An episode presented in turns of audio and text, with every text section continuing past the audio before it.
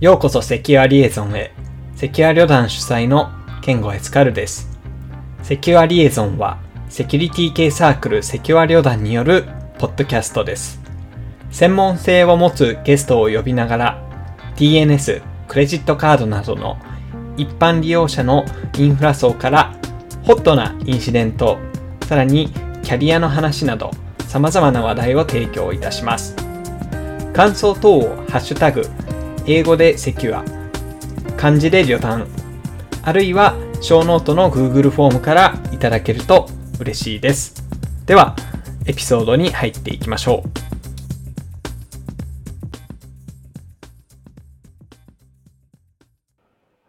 どうですか？ちょっと健吾先生。なんかバタバタ何がです？バタバタしてそうだったけど、バタバタは常にしてるので、仕事は忙しいですか？仕事は忙しいよ。なんか、結局マルチクラウド環境から逃げられないなって思って、ああ、最近覚悟を決めて小やろうとノート、うん思ってるところです。ショーノートには書き忘れたんだけど、うんデジタル庁の入札でうんクラウド環境が出てきましたね。Azure がはぶられてるやつ。はい、そうですね。全く見てなかった。AWS と Google クラウドがあの対象になってます。選ばれましたっていうのだけ書いてあって、まあね、入札ってなかなかその背景みたいなのは出づらいんだけれども、見た瞬間に、ここ何が起きたんだろうなっていうのはちょっとだけ気にはなってるところですが、まあそんなデジタル庁もマルチクラウドでいくと。でも、なんか Windows サーバーとか、ああいうところだと使ってそうだから、それをクラウドになるとなると、なんか Azure 使わざるを得ない気は若干してたんだけどね。いや、わかんないですよ。もうデジタル庁は 全員、あの、ChromeOS しか使ってないかもしれないです。なるほどね。だからなるほ、オフィスファイルとかデジタル庁の人に送っちゃダメですよ。はいはい。他の省庁の人とやり取りするときにどうするのかがすごい気になりますね。まあでも、Google ドライブだったら、見るのはできるか。あの、がっつりマクロ組まれた Excel とかは多分動かせないと思うけれどもい。や、な、な、なんだかんだ言ってレイアウト崩れません？あ、レイアウトは崩れる。崩れる。うん。え、なんかお役所ってその、見た目の体裁とかすごいうるさいイメージなんですけど。はんそうっすねハンコを傾ける話しますか？はい。はい。まあなんか、ボックスはそこら辺強いよなって。そうね、なんかあの、ビュアーに徹してたりとか、意外とボックス経由で Google ドキュメントとかも開けるし、うん。結構広く対応してますよね。あとなんかん、ね。最近は、あの、ボックスシールド、うん。随分頑張ろうとしている雰囲気だけは感じている。そうだね。まあやっぱりコンテンツがあるところで、まあセキュリティ系製品というか、まあエンドポイント製品というか、を展開していきたいんだろうなっていう。まあそうだけど、なんかそれ以前に自分がいる会社だと、相手がボックス使っちゃダメですみたいなこと言ってくるから、あいい何でもいいんだよね。あ、なんかそう、あの、コンテンツというか、その、ファイルはいっぱいあるんだけれども、実はああいうクラウド系のツールって、あの、権限の管理がすごく難しいなっていうのは、最近。難しいね。今、まさにぶつかって頭を悩ませております。あ僕もなんですよ。あの、ドライブで？ドライブね。わかる。僕もぶつかってて。ドライブもそうだし、まあ、いわゆるそういうなんか権限設計みたいのをちょっと実は会社の中でやり直しをしていて、それはなかなかハードな。そうなんです。あの、まあ、会社って、まあ、雇用形態がいくつかあると思うんですよね。まあ、その正社員の人だったりとか、あまあ、えっと、業務委託の方だったりとか、アルバイトだったり、えーとか、まあ、いくつかいろいろ、いろんな会社によってや多分やり方違うと思うんだけれども、なんか、なんとなく、だからその、雇用区分に従って、その、何にアクセスができるかとかうん。の権限のセットを、まあ、今まではなんとなく考えていたんですけれども、あのー最近世の中的にも副業とかするじゃないですか。しますな。で副業副業の人って、えー、と大体、えー業務委託契約になるんだけれども、なんか従来までの、えー、と業務委託とか、まあ、特にあれですかね、常駐をしてもらっての業務委託の方と、なんか副業でスポットで入ってもらうとか、案件にだけ入ってもらうとか、あとは、うんまあ、コンサルとかアドバイザリーみたいな形で入ってもらうみたいな人って、どう考えてもその権限セット違うんですよ。そうね。で、まあ、こうね、会社としては、これからは副業とかも、どんどんどんどん増やして、こう、フレキシブルだけれども、まあ、素早く事業を回していきたいな、みたいな話をされて、ああ、なるほど、今の権限の考え方だと、ちょっとなかなか受け入れが難しいですね、みたいな話をしていて、ちょっと今その辺の再設計をしている最中です。まあ、そうね。なんか、絶賛エンジニア売り手市場に見えつつ、はい。やっぱ競争は激しいから、それ以上にあの人はいないわけで、そうなんですよね。うんあわよくば、その単純に人の手が足りないってところもあるけど、あわよくば、その正社員としてうんうんアトラクトしたいっていう、その人事の気持ちはよくわかるよね。うん。一方でやっぱその人事の人はいい人を取りたい、いい人を入れたいというのドリブンというかまあそれがスタート地点というかまあそれが仕事のメインなので、うん。まあいろいろや要望を言ってくれるのは分かりつつも、その裏っ側の例えばそのアカウントの払い出しとか、権限の付与みたいな、まあちょっとシステムにも関わってくるところだったりとか、うん。社内のポリシーとか、うん。みたいなところが、あ待って待って待って、追っついてないっていう時がちょっと結構最近多いんですよね、僕の周りだと。わか、わかりみ。しかもなかなあかそういうのって、あの、コロコロ変えられないじゃないですか。コロコロ変えられないし、うん、そうね。なんか、人事の人は窓口が、こう、わーって広い、広がってるけど、うんうんうん。我々の場合は、その、全パターンをうん考慮できるわけでもないので、その、いいところに落とすのが、なかなか難しいよね。うん。で、一方で、まあ、受け入れた現場側からとかは、いや、あの、一日でも早くとりあえず、初日なんで今日コミットさせたいんですけど、みたいな話をされたりとか、そうね。待って待ってっていう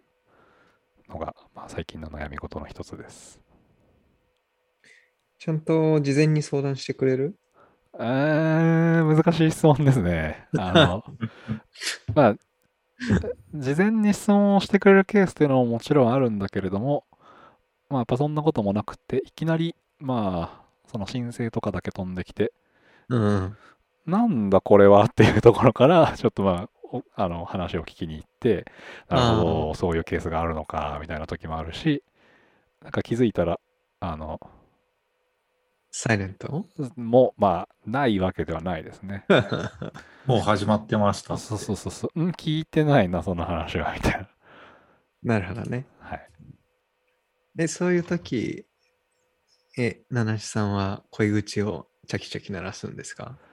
まあ、えっと、あれですね、あの、恋口というのは、こう、刀についている、あの、そう七七さんがその刃を抜くかどうか。はい。という、あの、昔、僕はよく恋口をチャキチャキ鳴らすという話をしていたんですけれども、まあ別に最近そんなこともなく、おただ、とりあえずあの、やっぱり、おかおかしいというか、まあ、その正しくない権限セットであったりとか、その不要な権限が払い出されてるよねっていうのは気づいたタイミングではやっぱり、うんまず現場にはなんでその必要なのかっていうところ、まあ、現状把握からいきますよね。そうね。で、した上で、じゃあいらないよねとか、まあ、じゃあこういうふうに整理をしていきましょうかっていうところで、まあ、一応落とすようにはできる限りしてますね。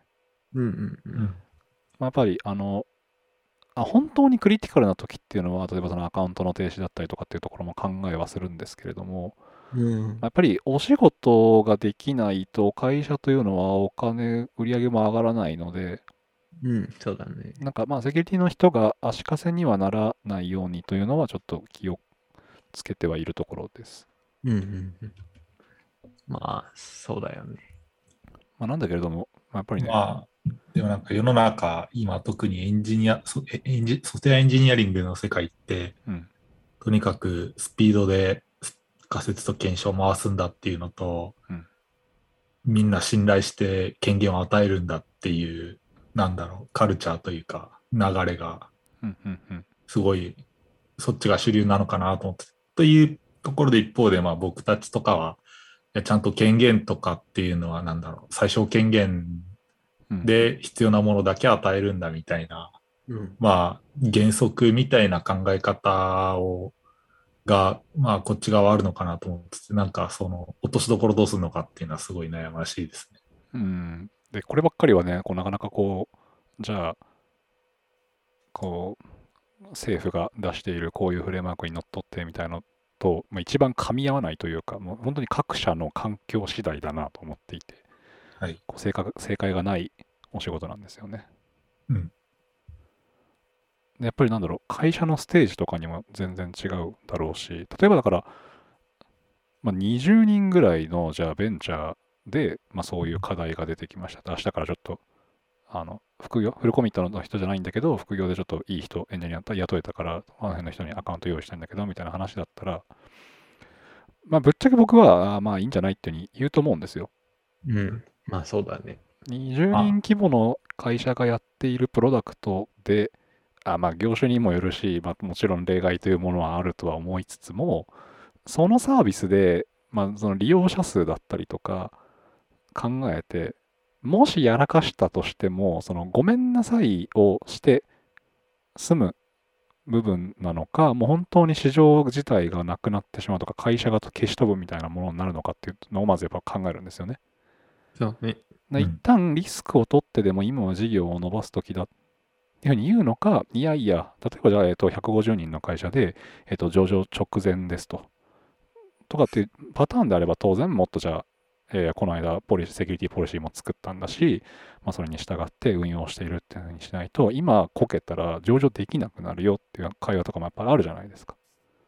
そうだねそうで。すね。っていう、本当にだから会社とか、あの、組織の状況、ステータスによっても全然この辺は答えが変わってくるなと思いながら、まあ、僕自身はそのいろんなパターンを知れる、自分の引き出しとを増やせると、まあ、いろんなところで対応ができるかなとは思いながらやってますね。そうっすね。まあ、これは本当に多分、これから先、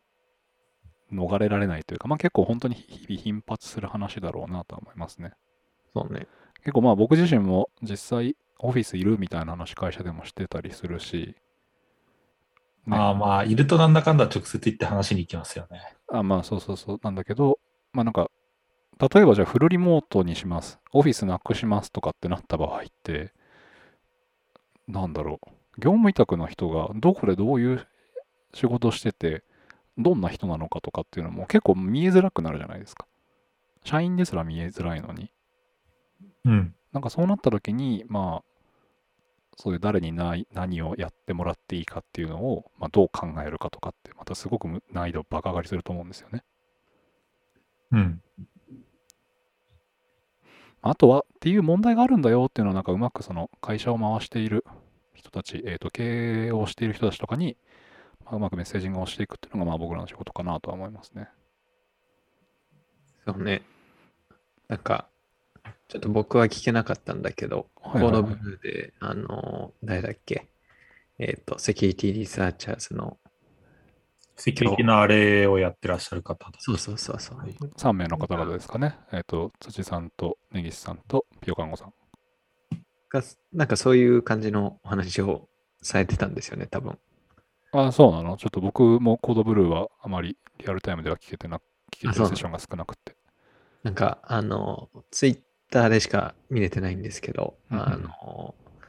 そのエンジニアはちゃんと声を、セキュリティエンジニアはちゃんと声を上げるべきだみたいなことを言ってたようなああツイッターがあ多分あれかな？あのーまあなんだろう。結局その技術とかを上の人に評価してもらえなくて環境が悪いとか、上司が理解してくれないとかじゃなくて、なんかもっとちゃんとコミュニケーションしろとコ。ミュニケーションした方が幸せになれると思うっていう話をしてましたね。なるほど。まあ、まあ、いい話だし、割とでも当たり前の話っちゃ当たり前の話ですよね。そうね。あれですね、まあちょっと、あの、動画が上がってるものをちょっと後からコードブルーとか見直したいなとも思いつつ、コードブルーだとあれかな。あの、クラスメソッドさんとかが、毎年まとめの記事を書いてくれたりするから、それを見ていくといいかな。みんなは何見たんですか？僕はコードブルーの中で一番面白かったのは、えっ、と、まあその台湾の、まあ台湾のというか、まあその中国側の、まあ、なんと言ったらいいのかな、まあその攻撃の実態みたいな、まあ実情とかを、まあ話をしてくれてたセッションがあったんですが、それはちょっとリアルタイムで見てて、かつ一番、まあやっぱ生々しい話だったのですごく面白かったですね。なるほど。自分は、あれですね、メルカリのはいはいはい。はい。ラングさんって方のセッションを見てました。で、結構、ね、海外のブログでも取り始め取り扱えられて、すごい反応ですね。なんかいつも見てる TLDR クラウドセックみたいなウィークリーで出てるとこにも、なんかラングって文字が出てきて、ああ、あの、海外の記事に出てきたってことですか？そうそうそうそう。いいですね。みたいな。あれ、ちょうど CNCF カンファレンスがそろそろ？終わったんだっけ？あったっけ？いつ？ちょっと最近あんまりリアルタイムでイベントを見れてないんだけれども。うん。なんかやっぱ現地行かないと時差がね。そうなんですよね。あとなんか、やっぱり現地に行って、よし、もう今日はイベントに参加するぞってならないと、まあオンラインだとやっぱり自宅にいつつも仕事の話もバンバン飛んでくるというのもあるし、まあな、会議があったら普通にそっちにも参加するしっていうのもあって、ねやっぱりカンファレンスに参加をするとなると僕は結構リアルタイムで現地参加がまあ好きなスタイルだなというのを改めて気づきましたね。うんうん。うん。まあ早くね、海外のカンファレンスとかも行けるようになるといいんですけど。うん。うん。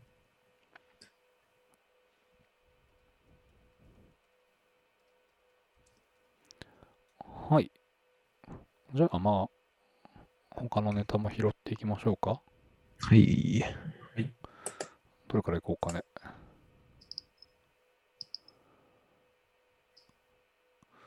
Amazon の教育コンテンツは皆さん受講しましたか？まだどうでした？はい、あの、Amazon.com の、えーと社内で使われていた、まあ、従業員向けのセキュリティトレーニングが、まあ、もともと、あの、このポッドキャストでも一回お話話題には挙げたと思うんですけれども、まあ、大統領命令の一環なのかな、確か一応。うん。として、まあ、えっと、ちその社内向けトレーニングを一般公開して、まあ、誰でも受けれるようになりましたと。で、まあ、それで、まあ、セキュリティについて勉強して、まあ、皆さん、安全な世界でやっていきましょうねっていうところなんですけれども、えーこれが10月の26とか7に、えっと、公開されていて、一応先ほどペロペロ受けてみました。はい。でこれ1本あたりね、だいたいまあ、1分半ちょちょいぐらいのまあ動画を見ていって、えー短いんだ。そう結構ね、一一個一個のネタは短いんだけれども、まあ、ネタが、えー安全なコミュニケーションの習慣、えービジネスデータの取り扱い方、あとはまあフィッシングの攻撃を認識する、ソーシャルエンジニアリングの脅威を認識する、あとはデータのプライバシー、サードパーティアプリケーションの使用、えー会社のリソースの使用、うん。情報とデータを保護する、えーデバイスのセキュリティを維持するというようなネタで、まあ、本当に広く浅くあの会社の中で、えー仕事をしていく中で気にしてほしいセキュリティネタっていう感じの1、2、3、4、5、6、7、8、9個、9個のテーマですね。で、まあ内容はね、なんか映画のオーディション風で、なんかそのそれぞれのストーリーを、まあこういう時にどういう行動を取るべきかみたいな、まあ寸劇をして、まあそのオーディションの内容について、まあ監督と、まあ2人、あの、男性と女性の人が、あのまあ、それを見ながらコメントを入れていくような感じなんですけど、っていうようなうん内容でした。これね、すごくね、内容も、えっと、まあ、その網羅範囲もすごくバランスが良かったし、まあ、やっぱその、内容の平易性というか、その分かりやすか、分かりやすさもすごく良かったですね、これ。うん。もう、あの、明日から社内でも使えるようなクオリティ。うん、あの、普通にに初めて会社来た人にとりあえずこれ見ておいてっていうふうに言ってもいいレベルかなっていうのがありますね。あの、一部やっぱりその、なんだろうな、例えばそのデバイスの使い方とか、えっ、とまあ、なんだろうな、サードパーティーのアプリケーションを入れるとかっていうところは、まあ、各会社によってもポリシー違うところもあるかもしれませんけれども、まあ、一般的にこういうふうにした方がいいよねみたいなネタでは、まず見て、あの損はないかなと思いますね。はいはいはい。なるほど。うーん。まあ、あと、やっぱりあれですね、あの、日本だと大体なんか e ラーニングって、なんか淡々とこう、そういうセキュリティのお話を、うん。まあ、スライドとかを読みながら、後であのクイズを答えるみたいなのが一般的だと思うんですけど、なんで、ね。まあ、なんかやっぱそこはさすが、あの、アメリカ人らしいというかね、そのなんか寸劇っぽくやってる感じは、まあ、スッと入りやすいんじゃないかなっていうのはありますよね。なるほどね。はい。いいね。まあ、じゃあ、トータルで1時間、うん、と、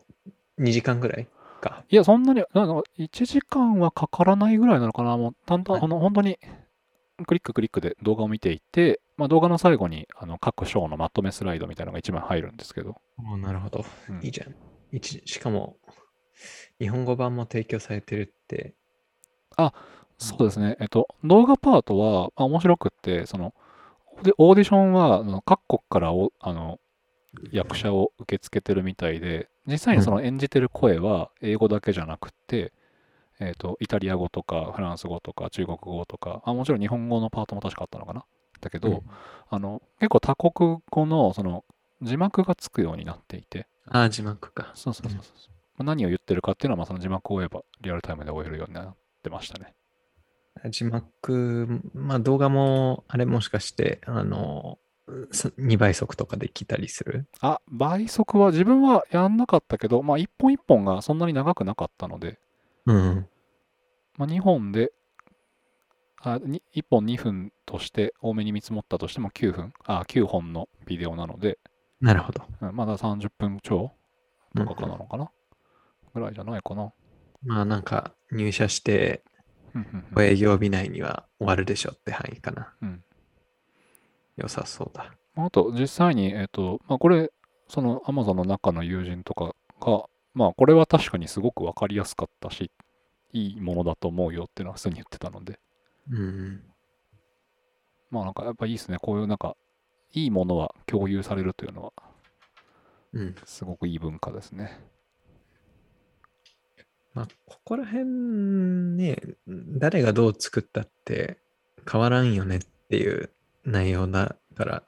そうですね。あとはその各社のエッセンスをどれぐらい入れたいかとか、そうですよね。ただなんか結構なその規定の部分は、うんベースの部分はみんな同じことを言うはずだから、そうですね会社ごとに作るのも、まあ、だるいよねってうんうんうん。思うところがちゃんと共通化されて出てくるのは嬉しいよね。あとはやっぱり、あの、なんだろうな、日本以上にやっぱり感じたのは、あの、データプライバシーとか、まあ、まあ、その個人情報の取り扱い方みたいなのは、なんかやっぱすごく、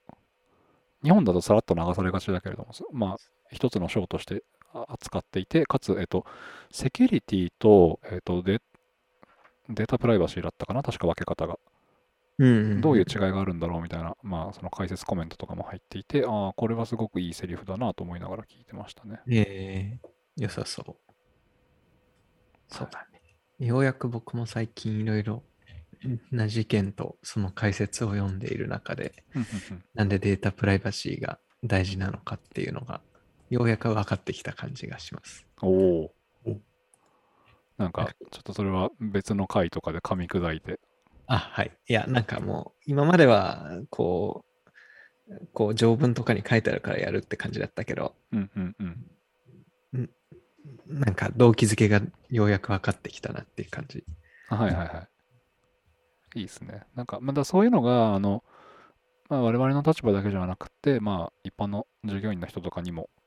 うん。あ、なるほどね、こういうことだったのかって、やっぱり分かるように伝えないと、この辺りのコンテンツってすごくもったいないので、そうだね。うん。作るのもすごく大変だし、まあ、実際に受講をしてもらうというのも、まあ、それなりにやっぱり時間も手間もかかるじゃないですか。うんうんうん。まあ、なので、なんか、なんかとりあえず儀式的にやってるなっていう状況からはなん、まあ、少なくとも身になるものになっていくといいなってのは思いますね。そうだね。なんかそういう意味では、あの、やっぱ自社コンテンツとして作るのも結構手間なので、まあなんかこういう公開されているもの、いいものを使ってしまうというのは一つ手なんじゃないのかなというのは思いました。そうですね。使っていきましょはい。う。やること無限にあるから。そうなんですよ。セキュリティのお仕事ってね、本当に、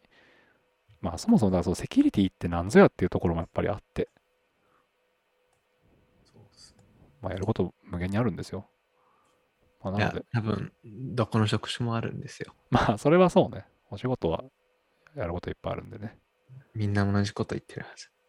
みんな、うんほげほげエンジニアはどこにいるのかって言ってるし、採用つらいってみんな言うもんね。みんな、あの、やり方には悩んでるんで、うん。やっていきましょうという感じですね。はい。まあ、こんな感じで、ああれですね、なんか、あの、ミニマムバリュアボーセキュリティプロダクトの話をしますか？ああ、そう、これ、あのバ、イアボーセキュリセキュアプロダクトか。見つけてくれたのが健吾先生なので、軽く解説をしていただけると。はい。あ、わかりました。えーっと、ちょっと僕もこれをどこで拾ったか全然思い出せないんだけど、うんうんうんとりあえずどっかで拾ってきましたというやつで、で、えーっと、まあ僕らは、その、当然全部自社内で完結するわけではなく、うファイルストレージとか、えーっと、ファイルストレージやらチャットツールやら、あーメールツメールだとかはもうクラウドなしには生きていけない体になってしまっていますと。うんただそういうベンダーに、えーお願いするにあたって、えー当然委託責任っていうのは出てきちゃうわけでして、えーうんそういった意味で、えー監督をちゃんとやるっていう意味で、えーベンダーに対してセキュリティチェックをしなさいっていうのは皆さんご存知の通りだと思いますと。うんうんで、まあ、ここら辺が各社によってフォーマットも違うわ、聞いてくる内容も違うわ、文言もちゃうわみたいな感じで、うん。えっ、と、さっきの教育の話じゃないけど、はいはいはい。みんなやんなきゃいけないのに、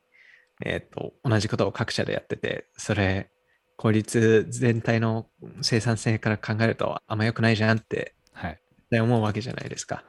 ね、あの、僕らは年間に何枚のセキュリティチェックのエクセルに、こう、回答を書かなければならないのかみたいなところありますよね。そうそうそう。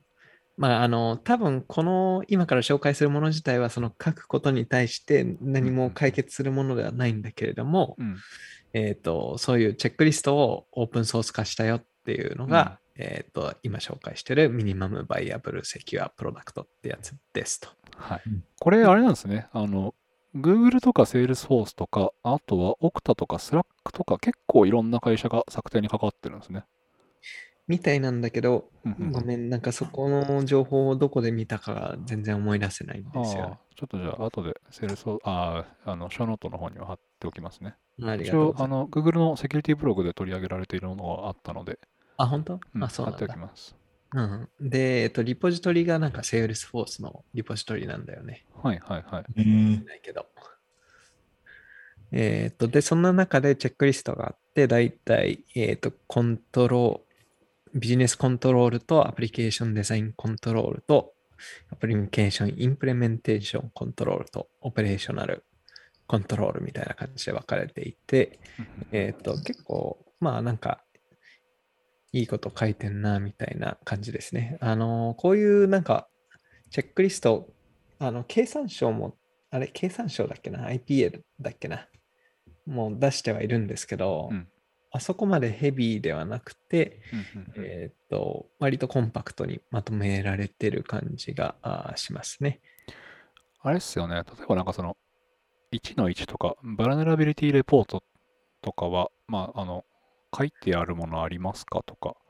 うん。あの、対応ってどうやってやってますか？みたいな、結構ふわっとした内容だけど、まあ、とりあえずでもみんな聞くよねみたいな内容ですよね。そうっすね。で、個人的に面白いなって思ったのは、なんかアプリケーションデザインコントロールのとこで、うん。HTTPS オンリーにしてるかだとか、CSP ポリシー、CSP つけてるかとか、うんうんうん。あーっていうのは結構面白かったなって気がしますと。割とそうですよね、国内のものよりは踏み込んでますよね、こういう実際の実装のところ。あとまあ、やっぱ僕らにとって一番大事なのは、シングルサイン4っていう項目が一発目に来てるっていうのは、これはすごく嬉しいですよね。これ、突っ込もうと思ったんですけど、この項目には入ってるけど、はい。実際使おうとするとね。Implements single sign-on using modern and industry stan- standard protocols まあ、要はサムルとオープン ID コネはいクト。ということだと、まあ、実装されてますよねっていうこうチェック項目だと思うんですけど、まあ、ね、でもこれ僕らからだと、え、SSO ありますよね、機能としてっていうのは、まあ、とりあえず一発目の質問として投げるやつで、で、返ってくる質問が、え、エンタープライズプランならあるんですよっていう、あのいつもそうのでなんですすね。よね。まあ、なんかシングルサインオンって書いてあるから別になんかマイクロソフトアカウントログオンとかうん Google アカウントログオンでも別にいいんだよっていうことをここでは言い言いたい気がしています。まあそうですね。だからそのなるほど。認証の部分とか、そのアカウント管理っていうのを独自やでやってるんじゃなくて、まあ、使えるものを使ってますかっていうのはありますよね。うんうん。まあでもなんとなく面白いのはその下にパスワードポリシーありますかって書いてあって、うんうんうんおい、シングルサインオンじゃねえのかよ。まあだから、オアなんじゃないですか？ああ、オアうん。かな？EU password authentication is used in addition to single sign-on. そうそうそう。アディションで使うかみたいなところはちょっと。そうあったらアディションでパスワードあるのか？でな、なんとなくよくわかんないのは、2.1がシングルサインオンで、2.4のパスワードポリシーの間に 2.2HTTPS オンリーと2.3が CSP で、なんでその 挟んだみたいなところはちょっとある。まあなんか、実装、プロトコルの話から、まあ具体的なそのコードベースの実装の話に、まあ、解像度を細かくしていったのかな？わかんない。これはもう書いた人に聞いてみないとわかんないですけど。そうかもね。うん、で、あと、個人的にこの中で、えーさらに面白いなって思ったのは、なんか3番のアプリケーションインプレメンテーションコントロールで、はいはいはい。データフローダイアグラムを出せみたいなことを言ってて、うん。うん。で、なんか、あの、スレッドモデリングとか、うん。あの脅威モデリングとかはあ、あるいはインシデントが起きた時のデータの流れをチェックしやすくしろみたいなことが書いてあって、うんうんうんまあ、なんかそういう実際のデータの流れまでこう可視化を求めるのは割となんか初めてで面白いなとは思思いましたね。ああ、確かに図を出せっていうのはなかなか効かないアプローチですね。うん。なんか自分とかだと結構その仕事の中で、まあ、もしその何かツールを使う中でデータを溜め込むタイプのツールだと、まあ、運用してる会社さんとかの、まあ、だ誰がそのデータにアクセスすることできますか？あ、まあ、緊急時とかも含めてっていうのは、まあ、聞いたりはしますけれどもなんかそれがまあ確かに図示されてると確かに分かりやすいなっていうのはありますね。で、ごめん、今なんかもしかしたら、あの、すげえ、あの、ふかしを超えたかもしれないんですけど、うん もしかしたらそれ別のところで見たやつかも。多分もしかしたらそうですね、どっかで別のところで見て、今、あのスレッドモデリングとかでググったら別に出てこなかったんですよね。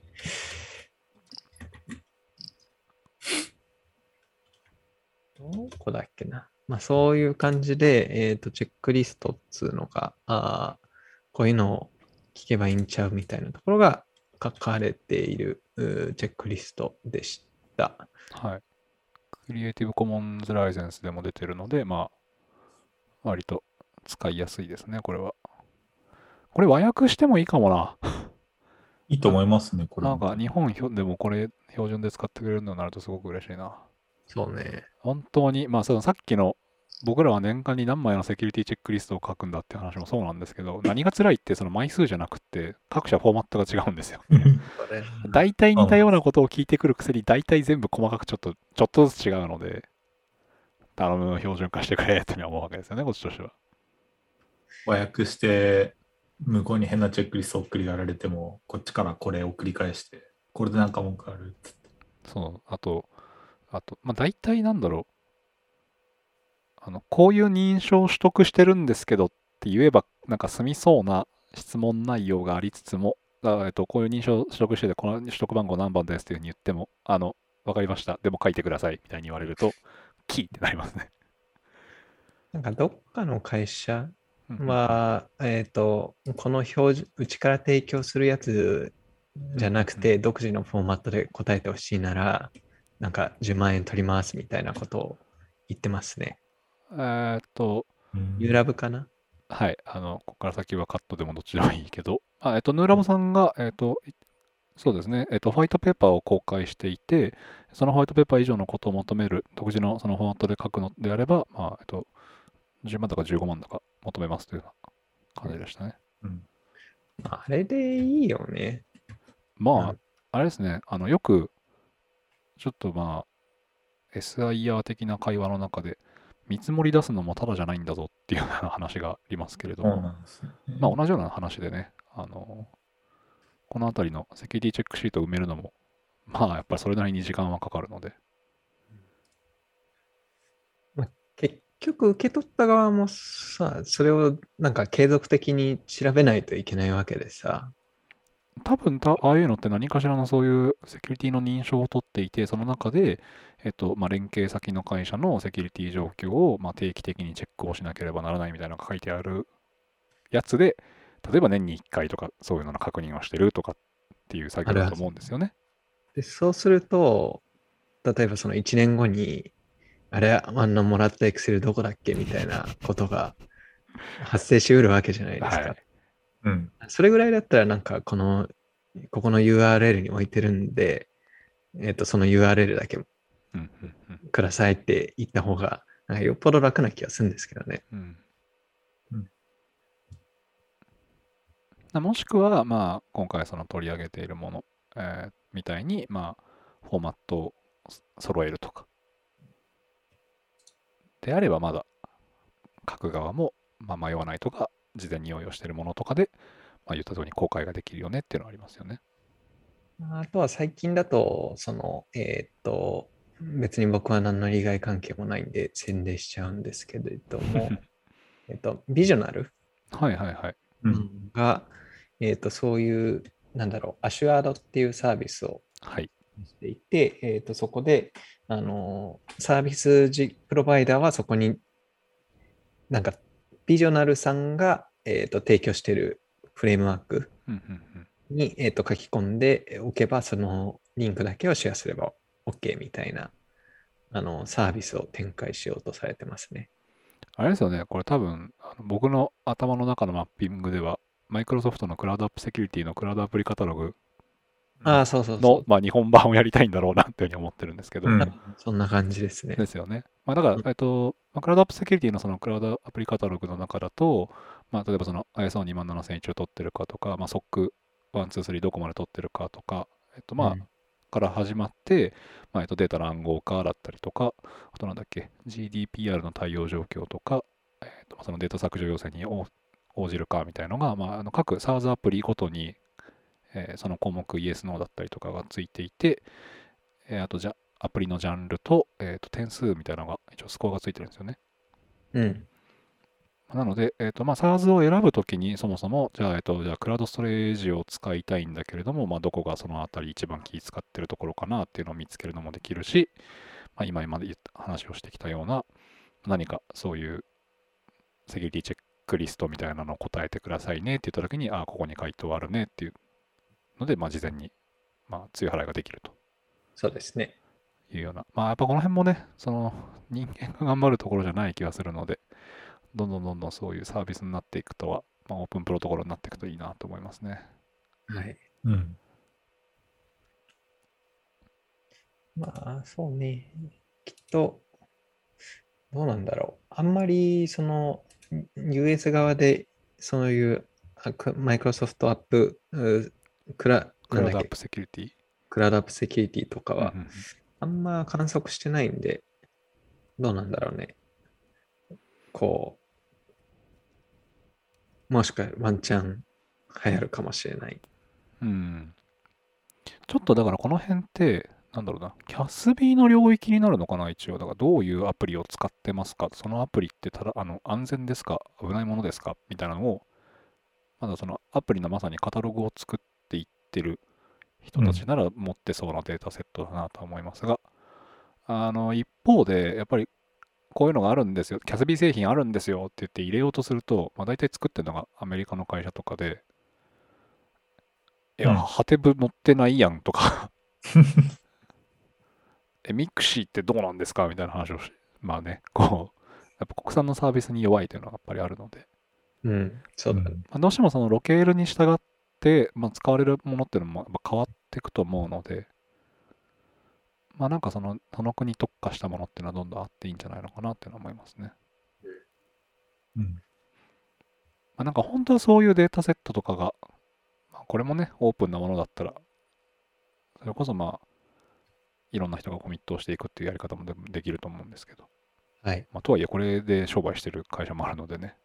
うん。なんかいろんな人がコミットするで。ちょっとお話がそれるんですけど、はいはいはい。我が国はそのピオログっていう唯一無二のインターネットまとめサイトがあるわけじゃないですか。はい。はい。で、なんかそこら辺にね似たなんかインシデントまとめサイトっぽいなんかあのサイトをこの間、海外版で見つけてほう。ちょっと探し今探してくるんで話進めてきて なるほど。まあ、えっと、ああ昔僕がピオログを見て思っていたのは、まあ、まさに今、あの、コミットの話をしてましたが、うん。あの、ピオ看護さんめちゃくちゃ豆で、あの、すごく、あの、な、例えばな、1年ぐらい経った後でも、なんか、この事件はこういう判決が出ましたみたいなのがあると、記事に追記をしてくれたりもする場合もあるんですけれども、うん。やっぱりあの、すべてを一人の人間が情報を精査し続けるって難しいと思っていて、うん。一方でその集合値の、まあ、一番の成功例ってウィキペディアだと思うんですよ。まあうん複数人で匿名で、まあ、一つの事象に対して、まあ、どんどんどんどん追記をしていくというスタイルをとってる。まあ、ウィキってそういうスタイルだったと思うんですけど、うん。あのーピオログたまに僕書き込みたくなるときあるんですよ。これ、こ こなこのリンクないじゃんみたいなときがすごごくたまに、年に2、3回ぐらいあるリンク切れてるみたいな。あとかもあるし、あ、これ、この、この事件、ここ、これとこれともなんか含まれてたんだけどな、みたいなのもありつつ、うんまあやっぱりその書いてるコンテンツのオーナーはピオ看護さんなんで、まあそういうことできないんですけど、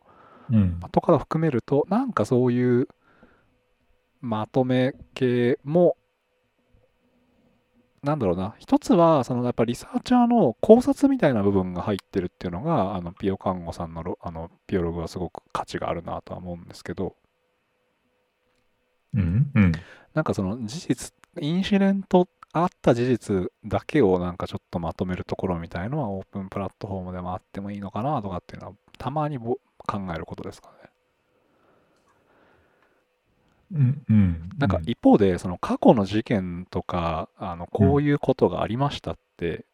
取り上げたくなるときって何年か前のこういう事件があって、まあ、その結果こういう法案ができましたとか、まあ、こうはい。はい。とかを引っ張り出すときに、意外と、あれ、これもそうだったよね、みたいなふうに、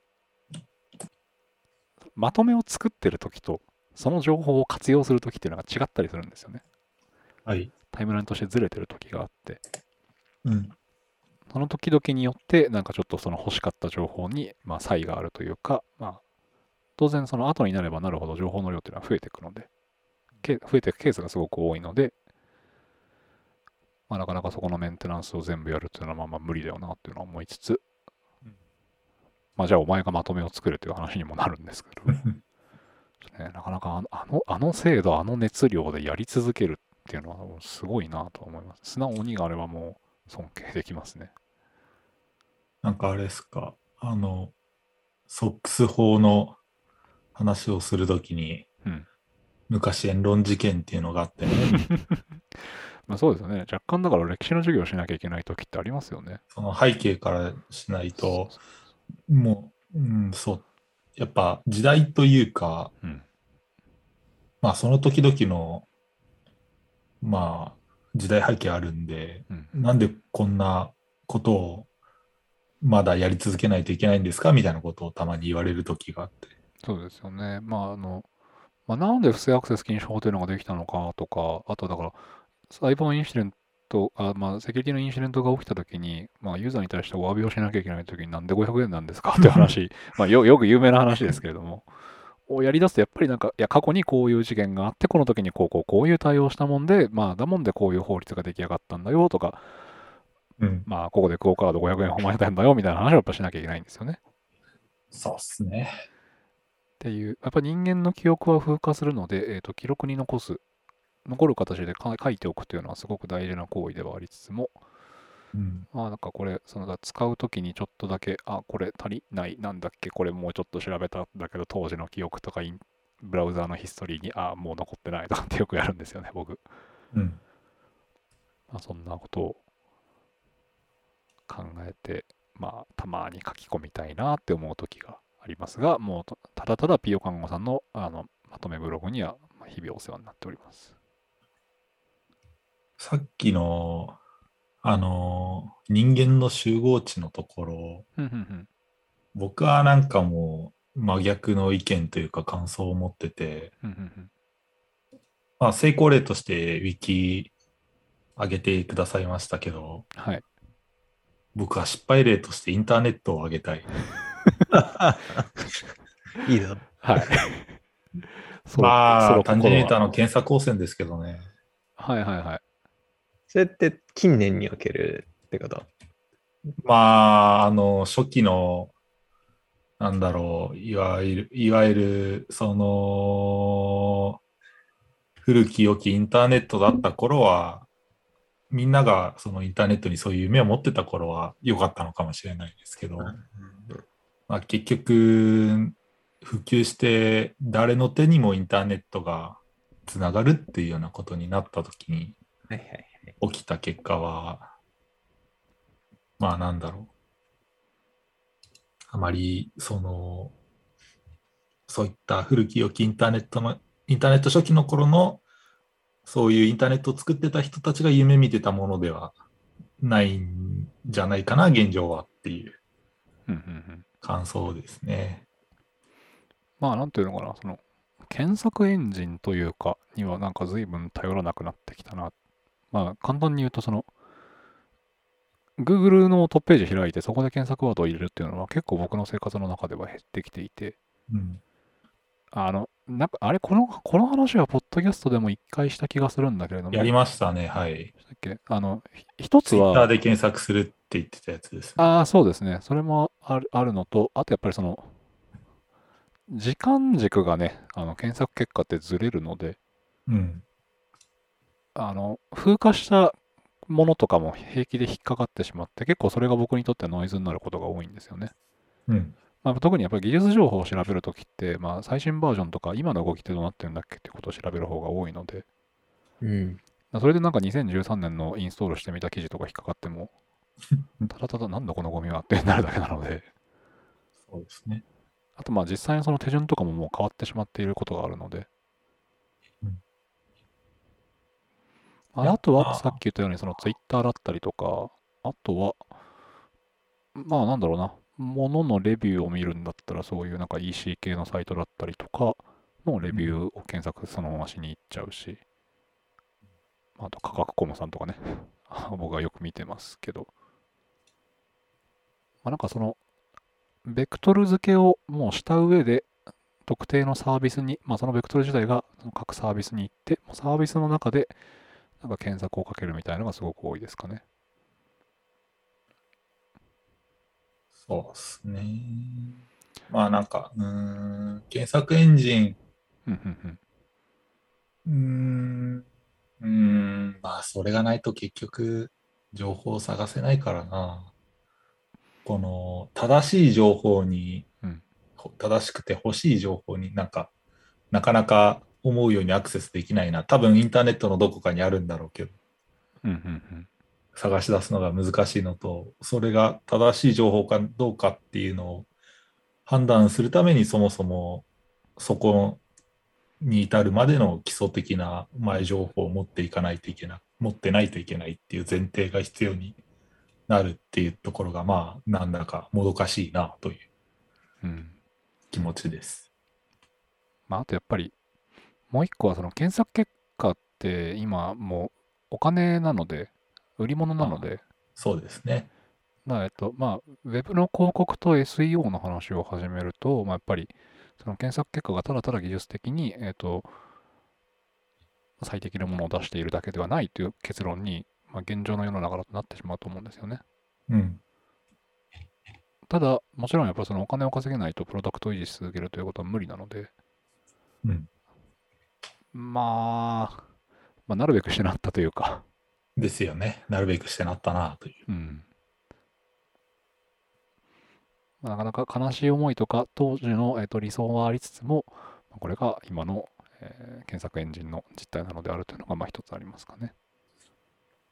そうっすね。うん。っていうところで、健吾さんは？見つかんねえっす。でもなんかあの、ピオカンゴさんみたいなレベルじゃないですけど、なんかどっかに、どこのサイト、僕もどこのサイトだったか忘れましたけど、なんか毎月、なんか今月は、月末に今月はなんかこういうインシデントがあったみたいなやつをまとめてるサイトはどっかにありました。なんか、ピオカンゴさんみたいに一つのインシデントについてすげえ詳しく掘り下げて書いてるわけじゃないんですけど、なんかもう世界中のそのニュースになった大きい事件をひたすらまとめてるサイトは僕も見たことあります。え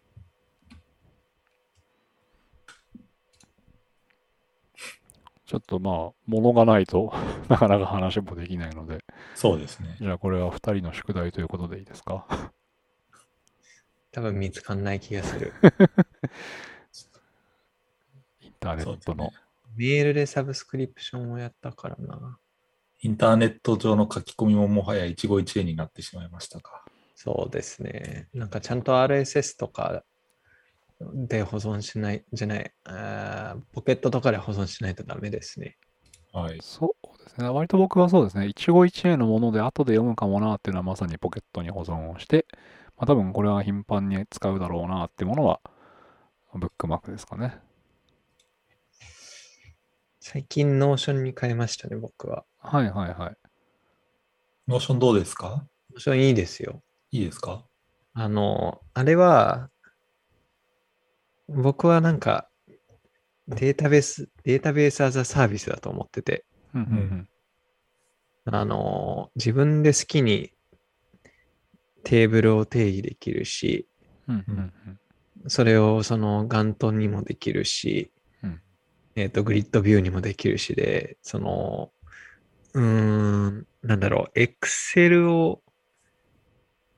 もう一個先に進めた感じなのかなっていうふうに思ってますね。なるほどなるほど。ただの表ではなくて、まあリレーションっていうのを意識させないで、まあページ単位でつなげていうくみたいうな。イメージで、ねそれをいい感じにビジュアルに落と、ブラウザ上のビジュアルに落とし込んだっていう意味では、はいはいはい。かなり革命的なプロダクトなのではって最近思ってますね。おうここまで。ので、えーっとね、強くお勧めします。僕あれなんですよね。その、コンフルがあり、はい。まあ、ハック MD みたいな、マークダウンでまとめるものがあり、うん。うん、あとはまあ、オープンソースだとなんか、GIST とか GitHub 上の Wiki とかがあり、で、まあ、 Scrapbox があり、 Notion がありで、ちょっと道具の使い方を覚えてくるのに追いついていけなくなりましたね。わかります。う んそれはね、おっしゃる通りです。僕も散々、なんか、 Scrapbox に行ったり、 Dropbox Paper 行ったりとか、いろいろ試し、いろいろ試しましたね。うん、で、今は Notion に落ち着かれたと。そうですね。多分、落ち着く気がしますね。なるほど。うんうんそれはいいっすね。触ってみようかなんか、言語先生みたいな使い道だと全然問題はないと思うんですけど、うん。っていうのと、まあ、あと僕が使ってたのが1年ぐらい前なので、今はそんなことないかもしれないんですけど、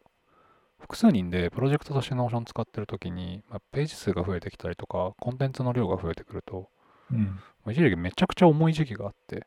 ああ、まあそう。そうね。やっぱあんだけ Web2 で同時編集とかもした上で、あんだけページ数あると、やっぱりそこがボトルネックになって、うん。ちょっとやめちゃいましたね。もしかしたら解消してるかも。うん、今は、まあやっぱりね、あの、夏ぐらいにエンタープライズプランも、まあ、プライス隠しちゃったけど、まあ、で、シングルサインオンとかの対応とかもしてるし、まあ、ガンガン開発は進んでるんだろうなとは思いつつ、ちょっとね、その思い出が割と、割と結構きつかったので、印象に強く残ってるんですよね。なるほど。うん。じゃあ、個人はどうやってんのかっていうと、割と僕は、えーっと、メモを結構すぐ書くんですよ。メモというかもう短短文でいろいろ書き殴るのがすごく好きな人なので。えー、どこに？わかるで、えーっと、まあ、昔は iPhone のメモ帳を使ってたんですよ。はいはいはい。ただ、えっと、iPhone のメモ帳というか、多分これは iTunes の不具合だと思うんですけど、なんか一回動機がめ、なんかぶっ壊れて、っていうのと、あとまあ、えっと、やっぱ Web 経由で使いたいなって思う時がすごく多くって、そうだよね。えっと、で、本当にただただ、えっと、メモを書くだけっていうのは、えっと、シンプルノートっていうアプリをずっと使ってますね。で、ねたまに、えっと、Google Keep に浮気をしたりするんだけれども、やっぱりなんかそのメモとしてはシンプルノートがずっと残ってますね。で、これ、あの、iOS もアプリがあるし、えっと、まあ、Web でも使えるので、だいたい、んどこでもとりあえずメモ書きたくなったらここに書き殴ると。で、まあ、なんかいつだかからマークダウンでも書けるようになったんだけど、まあ、普通にシンプルなテキストとして書けるので、ほうほうほうほという形で、なんかもう、もう、もう5、6年使ってる気がするんだよな、このサービス。う。ちゃんとなんか昔の記事とか検索できる？あ、できますね。今調べたら2012年の記事とか出てきた。はいはいはい。で、あ、そうなんですよ。これ、あの、機能が大してないので、めちゃくちゃ軽いんですよ。なるほど。本当にただただ、えっと、本当にテキストを書くのに慣れていて、まあ、それで、なんか自分の中で構造化ができるのであれば、なんかこれが楽かなって。あの、マークダウンで書くのも、まあ、エディターあれば全然やるんですけど、うんうん。うん。たまになんかやっぱマークダウンだと思うように書けなかったりするじゃないですか。そうだね。うん。ので、まあ、単純なメモ帳としては僕はこれをもう2012年からだから、あもっと使ってるのか。もう9年近く使うのか。10年だ、もうすぐ。使ってます。なんか、学生時代の頃とか結構天の弱だったのと、まあ、あと、Google を使いたくない時期があったんですよ、僕。うん。Google とか、あの、でかい会社の。そう、を使うのが嫌な時があって、なんかその時に探し当てて、未だに生き残ってるサービスとしてはこれがありますね。う。なるほど。でもう一個、その Google Docs みたいのが、まあ中で使えるんですけど、Quip っていうまあサービスがあって、まあ、これまさに多分 Google Docs の対抗だと思うんですよね。まあ、えっと、ドキュメントが書けて表計算とかできるようなのもあって、まあ、スライドも作れるっていうサービスがあるんですけど、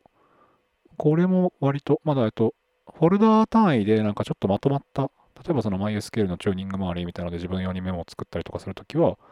なんかそこにまとめて書いたりとかもしてますね。うん。これもね、多分なんか買収されたのかな？なんか、サイン with Salesforce とかってなったりとか、す数年単位でちょいちょい UI が変わったりするので、うんうん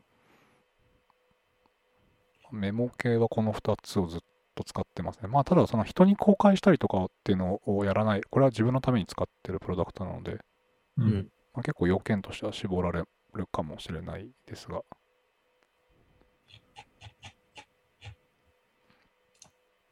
なるほど。なんだろうな最近とかだと、まあ、オブシディアンとか流行ってるのは聞いたりはするけれども、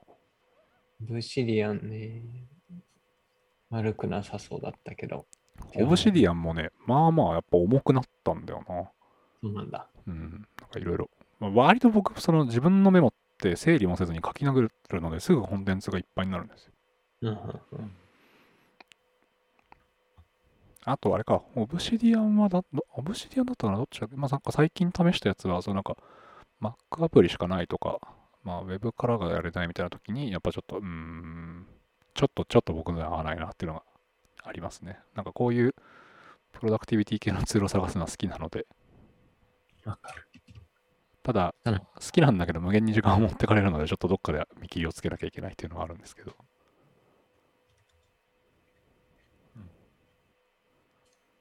なるほどね。はい。最近は全部 Slack に寄せたい気持ちが強い。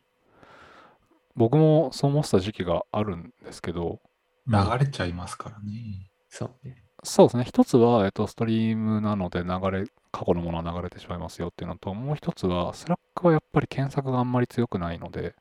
ああ、そうね。欲しかった情報にたどり着かないというのと、あとは、まあ、えっと、課金をすれば解決ができるんですけれども、えっと、フリープランだと、その、データの容量が決まっているので。ある程度古いものにアクセスができなくなってしまうというのがあり、うん。そういう観点だと今だと Discord がいいのかとかっていうのは 最近ちょっと悩んではいますね。 Discord なのか。まあ、 Discord は、あの、特にその辺の制限もないので、あの、過去に遡るかどうかとかっていうところ。うん。えっと、RSS 連携したりとか、まあ、ツイートを流したりとかっていうのは、なんか割と一人用の Discord のサーバー立てて、その中でやったりはしますね。 Discord の課金要素ってやっぱり面白くって、まあ、例えばその、コミュニケーションに特化してるんですよね。そのスタンプが別のサーバーでも使えるかどうかとか。なんか基本的な機能はあんまりその課金なしでも、まあ、たまに困るのは、大きいファイルを上げられないところかな。まあ、とはいえ、もともとそのゲームをやる人たち向けのプラットフォームだったりするので、まあ動画だったりとか画像ファイルやっぱでかいもの、バカすか、それ、その人たちがバンバンバンバン上げちゃうと、多分裏側のストレージ逼迫すると思うので、うん。まあそういうところに課金要素を置くのはまあわかるという感じですかね。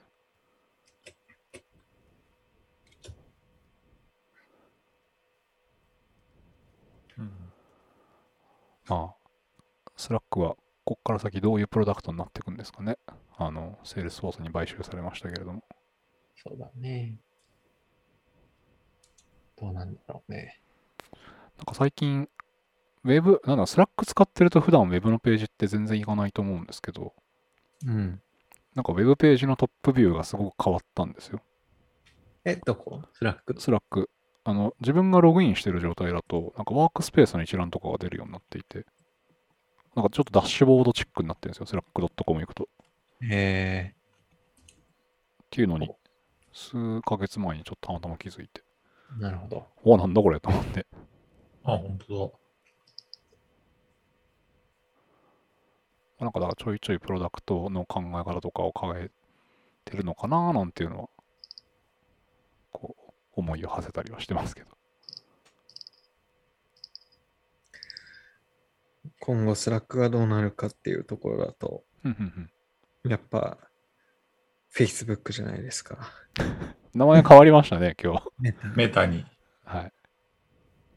メタなんか、 googlability がすごく低い気はしますけれども。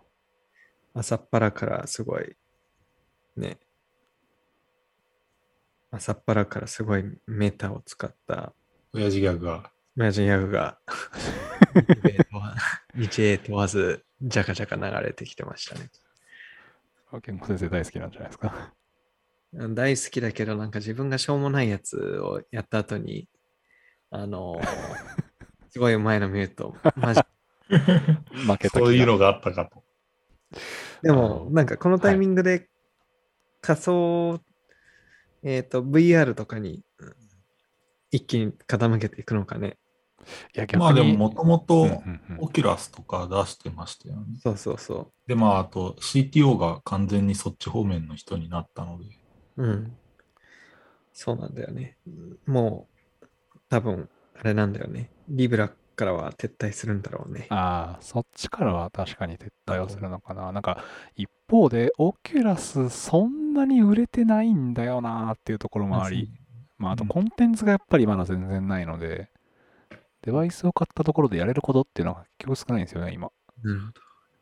僕は圧倒的に VR より、うんあれなんですよね。AR とか MR 推しなんですよね。ああ、僕も近いですね。MR が理想ではあるけれども、まあ AR はやっぱり面白いですよね。うん。なんか一番 SF っぽさもあって。はい。それはあれですか、ナイアンテックが出してる。そんな3次元あ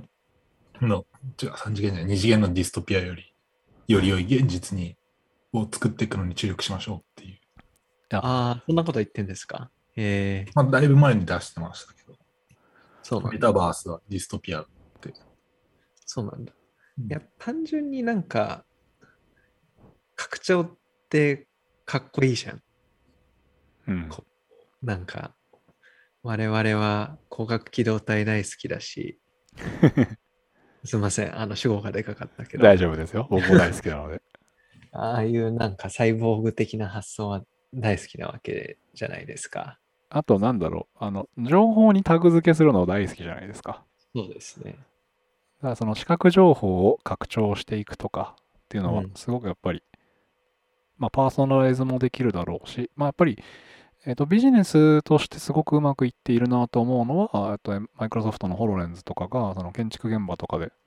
そうね。その図面とかをデータで出してるっていうのはうまくいってるし、まああと実際に僕が使って、ああ、これは分かりやすくていいなと思ってるのはカーナビですかね。かなりわかる。あのヘッドマウントディスプレイタイプのやつが出ていて、なんかどこで曲がるのかとかっていうのを、まあ、前見たまんまでで分かるのが何モデルかあって、やっぱあれはいいなとは思いますね。あのーまあ、僕の理想するとするところはあれなんですよね。アイアンマンのジャーバジャービスなんですよ、はいはいはい。ああいうぐらいになってほしい。ジャービス欲しいですね。あの、インタラクティブに会話できるようになると最高ですね。はい、ですね。で、うん。ホロレンズがね、ホロレンズがなので欲しいんですけど、個人で買うにはちょっとね、なかなか、いくらするんですか？50万。おおいい値段しますね。あとやっぱりちょっとホロレンズを普段使いするとなるとちょっとでかいなとは思っていて痛いですよね、あれは。うん、あれで街中歩いてて、ちょっと開発の向こうから歩いてきたら、ギョッとしますよね。あ、そういう意味の痛いじゃなくて、普通になんか、あの、影心地がそんな良くないっていうあかあ、そっちか。そういう意味だと、えっ、と、メガネメーカーのジンズうん。は、まあ、そのメガネで、まあ、あれはでも一応ボディトラッキングとかの方が多いのかな。まあ、でも目線の移動とかを、まあ、ちょっと見見れるようなデバイスだったりとか、はい。あとは、えっ、と、まあ、ボ坊主とか、まあでもあれはイヤホンだな。まあ、なんかやっぱ日常で使ってるサイズにしたいですよね。そうですね。で、まあ、この話を始めると、まあ、Google グラスというその亡霊のこう供養会にはなっていってしまうんですけれども。まあ、面白いですよね。うんなんか、多分 Google グラスとかが出たときはそんなにプライバシーもなかったけど、うんうん。その今後そのプライバシーというものが非常に、まあ、あの、まず考えなければいけないところになってくると、うん昔の SF であったような、その、なんだ、擬態によるスキャンとか、人物スキャンとか、はいはい、今のはい。時代に作り直したらどういう感じになるのか、正直、結構興味あるんだよね。誰もが、えっ、と、そのデータに対してアクセまあ、スキャン自体はできたとしても、そのデータベースの照合とかは、例えばその法執行機関の人間じゃないとできないとか。なので、今後、例えば、なんだろう、スキャンして照合するにあたっても、何かしらの、その、承認フローがはいはい発はい。生するのではみたいなところはありますね。うんなんかそういう SF の世界も見てみたい気がします。まあ、だからデバイスは違うけれども、一つは、えっ、と、あれですかね、シビリアシステムとかですかね。そうっすね。サイコパスの、あれはドミネーターか。うん。まあ、あれはやっぱりその法執行機関の人しか持ってないし、まあ、もそもそもあの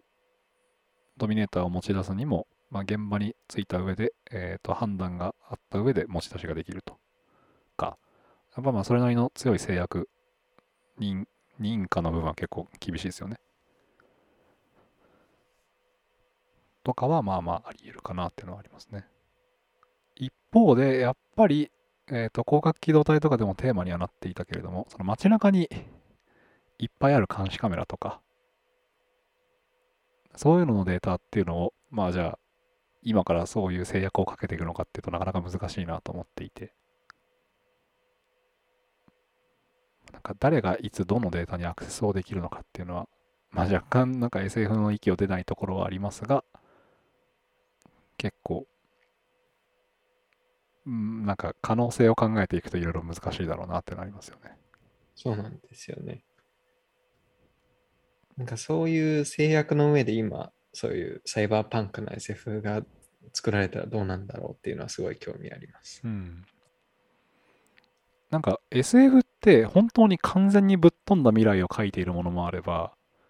現実の半歩先、一歩先みたいなのを描いてるやつもあって、まあ割とどっちも僕好きなんですけど、ああ、そうなんだ。うん、僕はなんか人類が滅んだ後系のが好きなんですよ。ああ、なるほど。なるほど。いいですね。ただなんかその、例えばじゃあ50年前の SF 作品の、まあそうのんちょっとした未来を描いているって言ってるものと、じゃあまあ現実の世界がどれぐらい乖離があるのかとか、なんかここういうのの比較をするっていう、なんか別の楽しみ方が今あるので、そうだね。そうですね。結構好きなんですよね。わかります。そういう近未来系だと何がいいですか？電気羊ですか？あ、もう面白いけど、アニメの作品になりますけど、やっぱ電脳コイルはすごく僕は好きでしたね。ああ、あれはそうね。あれはすごいえ先を取ったアニメでしたね。うん。しかもそんなに外れてないよなっていう。そうなんですよね。かなり、かなり、かなりクオリティ高いですよね、あうん、なんれは。かいたまたま、なんか夏ぐらいだったな、ちょもうちょっと前だったかな。Amazon プライムでなんか全話一気にうん見れる時があったので、見見返してたんだけれども、うんえ、これなんかそんなにやっぱ外れてないよなっていうのはちょっとびっくりしながらもう一回見ましたね。なるほど。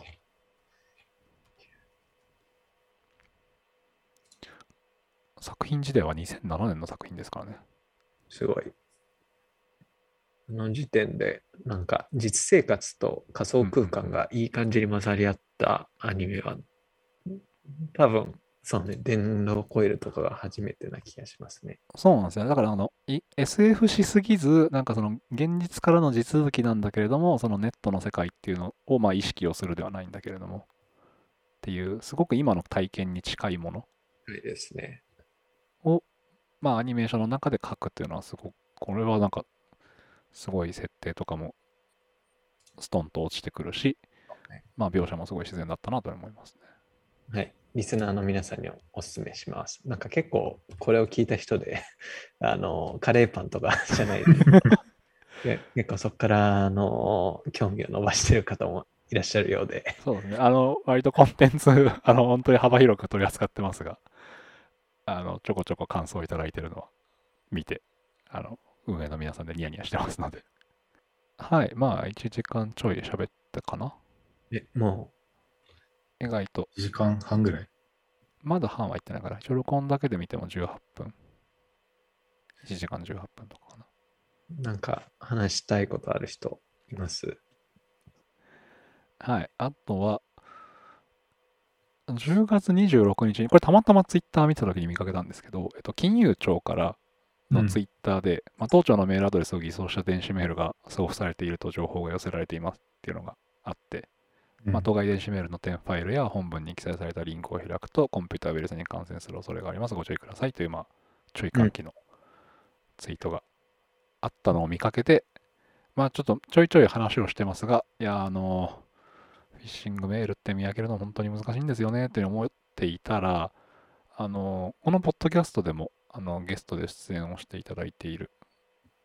オズマさんがですね、あの、本を書かれてまして、オウム社から出ている、正しく怖がるフィッシング詐欺という本がありまして、これあの、読んだんですけど、すごくわかりやすかったです。あの、うん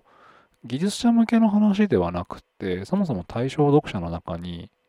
まあ、その社会に出る前に基礎知識をつけてほしいという思いから、まあ、高校生、大学生にも読んでほしいっていうのが前書きに書いてあったんですね。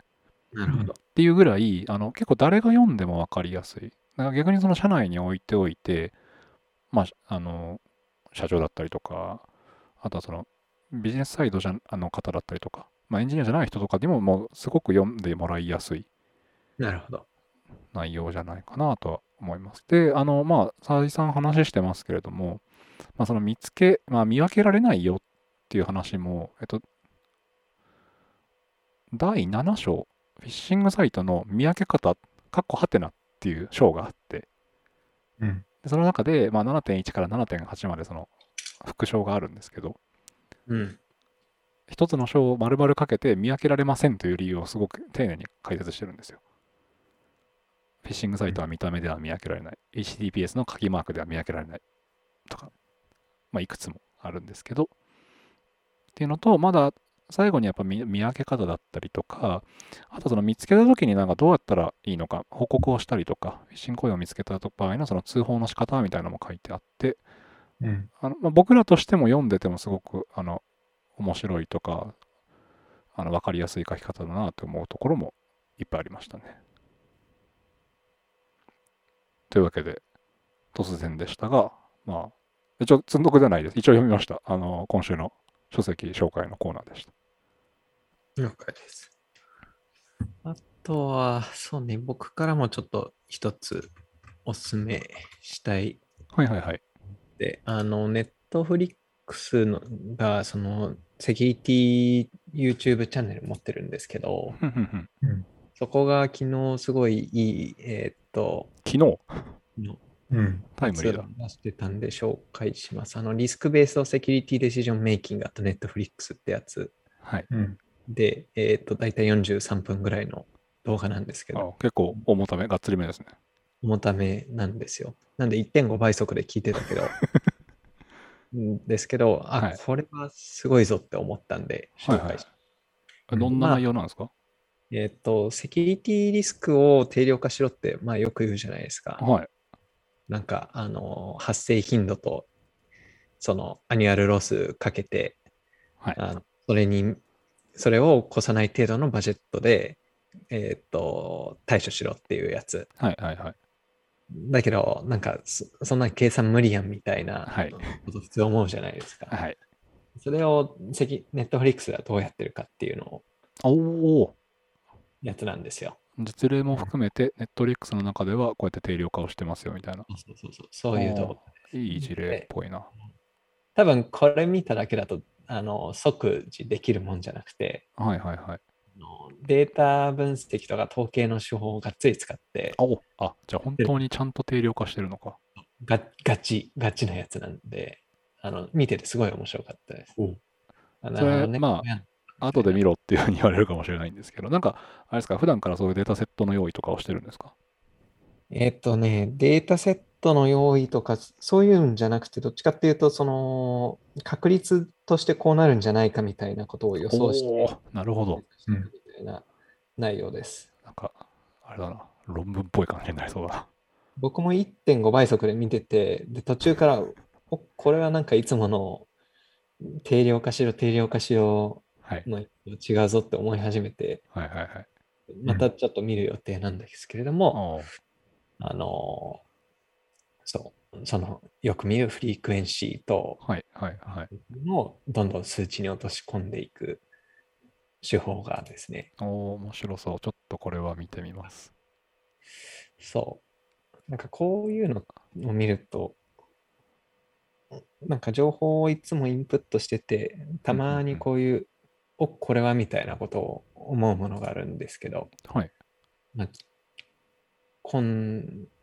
近年では割とこいつがその感覚がありますね。ああ、久しぶりの当たりコンテンツだったと。ですね。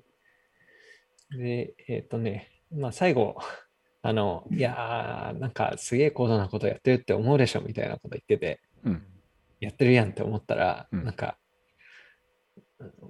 我々も別にこんなことやってん、やったことなかったけど、できたから、お前らでもできるよみたいなことですね。なんか若干生存バイアスっぽさもありますけど。最後めっちゃエモくなったなって。ま あ、やらねばわからぬ。そう。やればわかる。やらねばわからん。やらなければ一生わからんですね。そうあれはね、いやそうなんですよね。普段情報収集とかしてて、まあ、割と、こう、まあ一応3人ともそこそこ経験はあるから、割と、なんか情報だけ入ってきた時いっぱいあってうん、処理できるじゃないですか。はいはいはい。で、なんか量を消化できるんですけど、たまにこういうガツンと重いやつが来た時に、なんかこう、こ腰が上がりづらいというか、おあちょっとわかりますね。とっとっつきづらいというか、はいはいはい。いや、まあめっちゃいいんだけど、いいや、なんかその、めっちゃその数学の統計の勉強のところからやんないとダメそうだな、みたいな感じになったときに、うんそう、なんかめっちゃやりたい気持ちと、なんかなかなか手が出せない感じがせめぎ合う。あれですね。あの、先週に引き続き、興味の一歩外側をどうやって手を出すか話ですね。ていうのを今、健吾さんのこの紹介を聞いてて思いました。めっちゃいいなって思ったんですけど、重重と重いやたそうだな。ー重そうだなっていう。あ絶対重いですよ。はい。絶対重いけど、なんかそうやってると一生重いものに手をそうなんですよ。ね多分、あの、やっぱ雑に始めるしかないっていうか、あれです。これを、こういう系は、あの、なんだっけ、イスラエル・イクベイさんのブログが超あの参考になると思います。なんか、今、あの、イスラエルで、うん。えっとアクアセキュリティに、その、自分が作ったはい OSS トリビーを買われた方なんですけど、うんその方がどうそのトリビーを作ろうと思って、えー、と作ってそれが買収されるまでなんかどういうことを思って積み上げてきたかっていうのが書かれてるんでうん。それが最近自分の中のこうことを勉強する中での指標になってる感はあります。なるほどうんうん